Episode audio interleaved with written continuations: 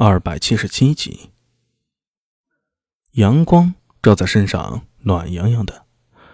客人们品尝着甜点，却无人知道，在这家小小的果子铺里，正上演着一场看不见的较量。苏大伟没打算这么轻易放过对方，他露出人畜无害的笑容，说道：“啊，邓老板，生意做得不错嘛。你这家果子铺远近都有名，做生意方面……”还向你多多请教啊！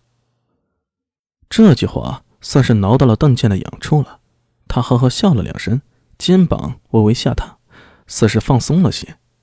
苏大为桌下的脚轻轻踢了下南九郎，示意他接话。南九郎好似很喜欢吃甜食，正低头细细品着那碗灵山货呢。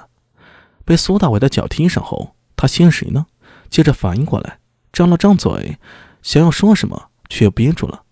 过了片刻之后，才说道：“呃，老板，这里的泥沙货真的好吃。哈哈，客人喜欢就常来，我这里啊很多回头客的。”邓健继续调制他的果酱，回头冲南九郎微微一笑，神情里透着一丝得意。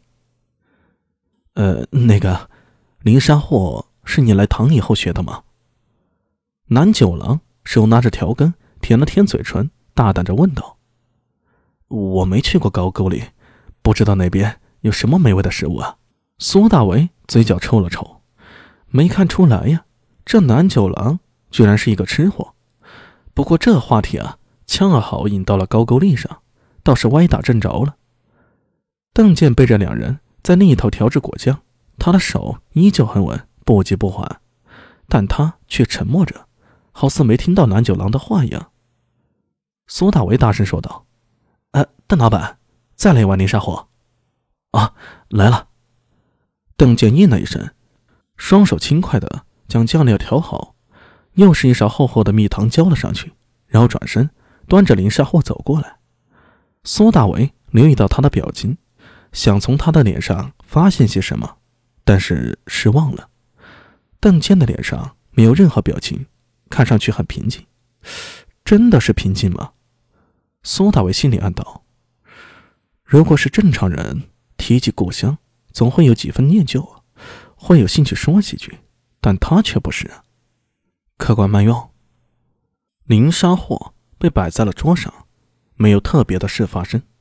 邓健表情冷漠的收手，刚要转身走，苏大伟突然又问道：“哎，邓老板，搞沟里不好吗？为什么要规划大堂？”这句话说出来，虽然眼睛没有看到，但苏大为却敏锐地察觉到自己的话像针一样刺痛了邓姐。他转身的动作明显一僵，空气似乎凝固住了。苏大为的耳朵甚至听到了对方的呼吸加重了。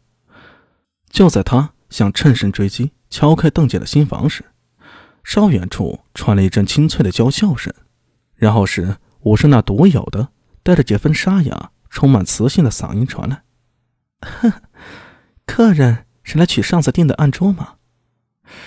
哎，可惜啊。”苏大为心里暗叫一声，被这声音打断，邓健恢复了自然，一边向着武圣迎去，一边头也不回的说道：“来大堂时，我年纪尚幼，许多事记不得了。”看着他的背影，苏大为的瞳孔微微一缩，邓健。在撒谎，贞观十三年的他有十余岁，已经记事了。他这是在刻意隐瞒些什么吗？苏……呃，南九郎张了张嘴，忙把后面的帅子给咽了回去。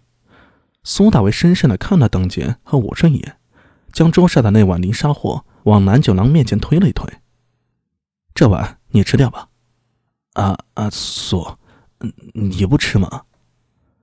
我是闲党，不好甜食。”苏大为坚定的说道。南九郎表情有点懵，他咽了口口水，实在不明白苏大为说的甜党是何物。不过能多吃一碗泥沙货也是好的，这玩意儿还挺贵的，平时他可舍不得吃啊。虽然做不良人比之前做差役收入高一点，但还是舍不得。武顺。和邓健一起走过来。客人，剩下的钱准备好了吗？”“哈哈哈，没问题，带我去看看那些桌子吧。”苏大为哈哈一笑，一脸财大气粗暴发户的样子。武士眼睛一亮，掩嘴轻笑道：“ 如此甚好，那郎君请随妾身来。”说完，他转身走在前面带路，苏大为自然的跟上去了。蓝九郎手里还端着零杀货呀，一时的手足无措。呃，苏，乖侄子，你就在这里慢慢吃吧，等我谈完生意再来找你。苏大为回头冲他使了个眼色。郎君看起来面嫩，怎么有这么大的侄子？前头武顺一边走着，一边随口搭话道。苏大为笑道：“那是我辈分的。”从他的角度看去啊，武顺走在他前面的背影，真的可以说是摇曳身姿啊。即使裙装也无法掩盖她那起伏有致的身段，一步一步扭腰摆臀，充满了诱惑。